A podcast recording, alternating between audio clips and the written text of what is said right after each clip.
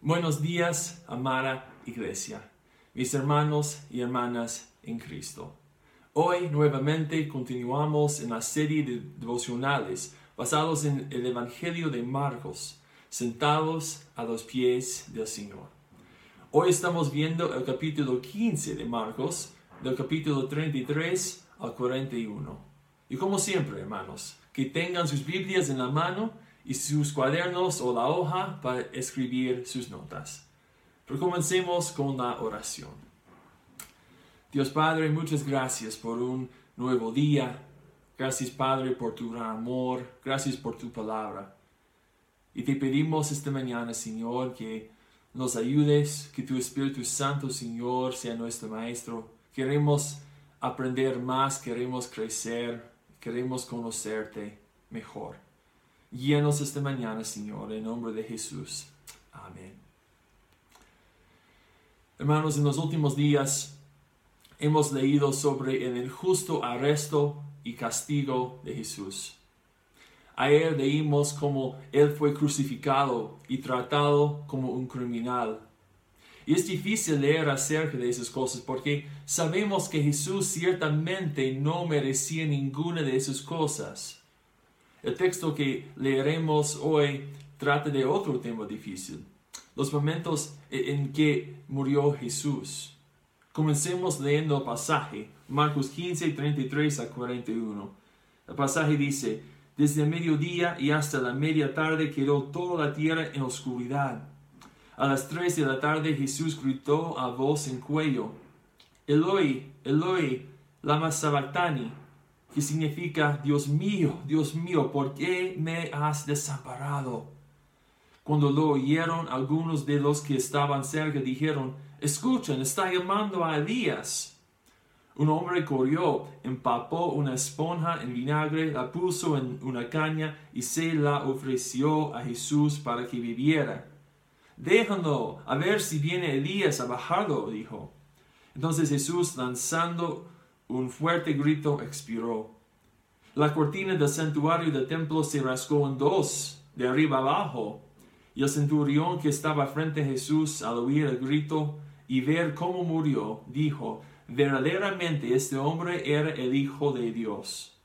Algunas mujeres miraban desde lejos, entre ellas estaban María Magdalena, María la madre de Jacobo, el menor, y de José, y Salomé. Esas mujeres lo habían seguido y atendido cuando estaba en Galilea. Además había ahí muchas otras que habían subido con él a Jerusalén. Primero, hagamos algunas observaciones del texto. Primero vemos a, las personas que participaron en este pasaje. Eh, principalmente Jesús y también los soldados que estaban ahí en la crucifixión. Vemos dos mencionados específicamente. Uno que le ofreció el vinagre y el centurión. También se nos dice que algunas personas estaban mirando desde lejos. Nos dice que entre el grupo había algunas mujeres, específicamente María Magdalena, María la madre de Jacobo, el menor y de José y Salomé.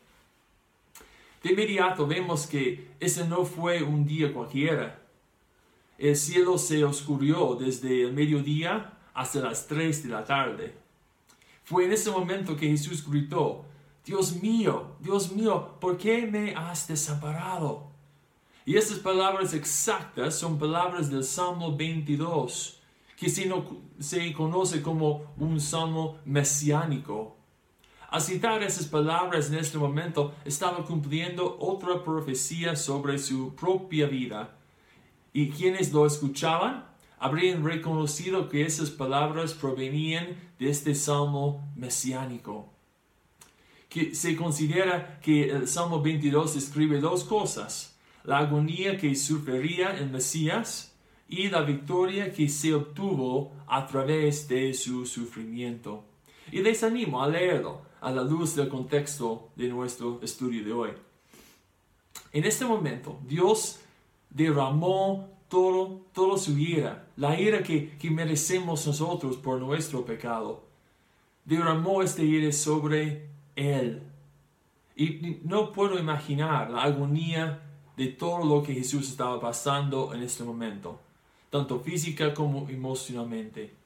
Estaba colgado de, una cruz, sufriendo una muerte espantosa y al mismo tiempo experimentando el juicio de Dios. Piénsenlo, nunca antes había experimentado la separación de su Padre.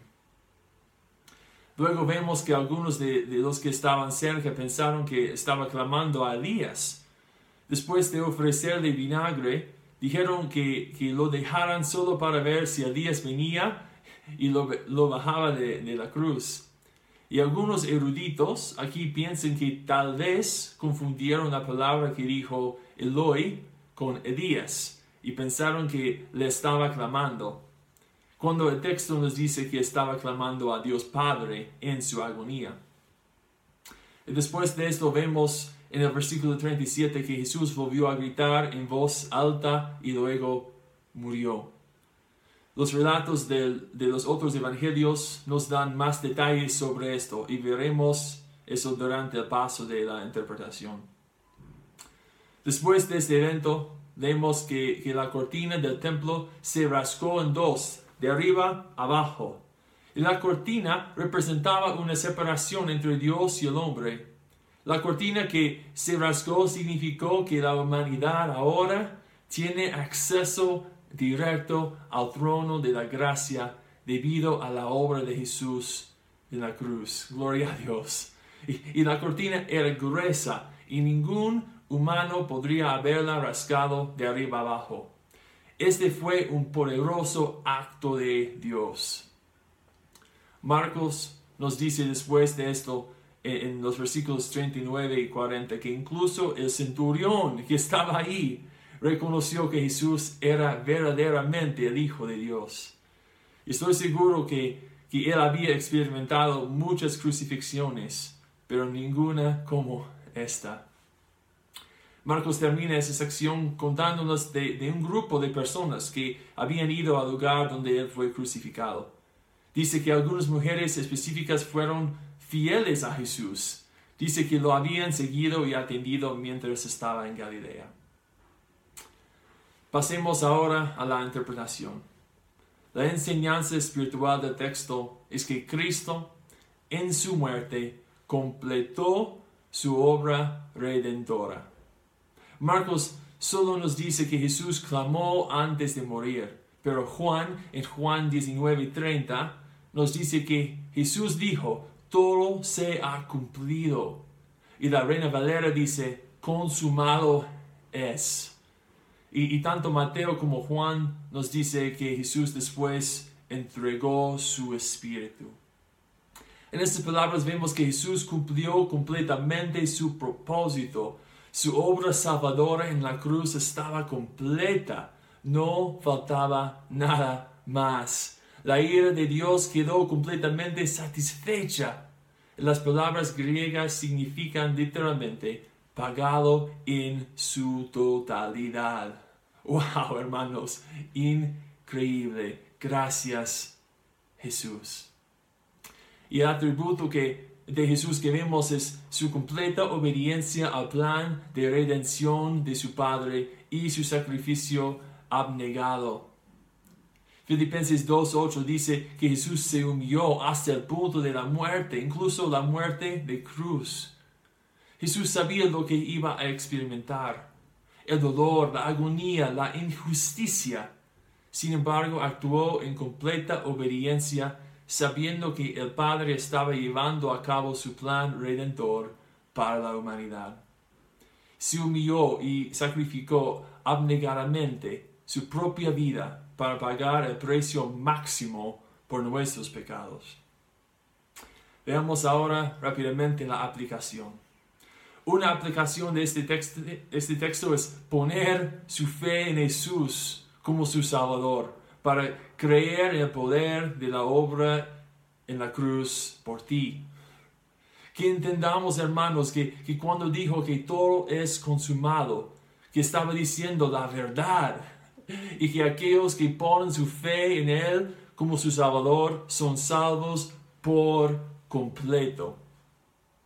También quisiera pedirnos que, que consideremos las palabras de 2 Corintios 5:15. Cuando habla de Jesús, Pablo dice, y por todos murió, para que los que viven ya no viven para sí, sino para aquel que murió y resucitó por ellos. Hermanos y hermanas, Cristo murió por nosotros. Y una pregunta, ¿vivimos para Él o seguimos viviendo para nosotros mismos? ¿Eres fiel a Jesús? Consideren esas cosas esta mañana. Bueno, no es fácil leer sobre la muerte de Cristo. Todo el dolor que sufrió tanto física como emocionalmente. La agonía que experimentó sin embargo, en esta triste historia vemos que Cristo realizó la obra salvadora de su Padre por nosotros, la obra que no podemos hacer nosotros mismos. Fuimos redimidos, hermanos, redimidos por la sangre de Cristo y comprados por un precio. Recordemos hoy el gran costo que pagó Jesús y alabemos a Dios por su gran amor para con nosotros. Oremos hermanos. Oh Señor, ¿qué podemos decir? Gracias, gracias por tu gran amor. Gracias por enviar a tu, Hijo Jesús para pagar este precio. Gracias Padre también porque eh, este obra en la cruz pagó todo. Cumplió Señor todo para darnos la salvación que no merecemos. Gracias Padre por tu gran amor, gracias por Jesucristo, su obediencia Señor. Y esta, esta mañana te alabamos, te alabamos por tu amor, por vuestra salvación y por eh, esta historia triste pero tan poderosa. Ayúdanos Señor vivir para ti y no para nosotros mismos. Damos gracias, Señor, esta mañana. Te alabamos, te agradecemos en el nombre de Jesús. Amén. Amén, hermanos, que tengan un buen día. Bendiciones.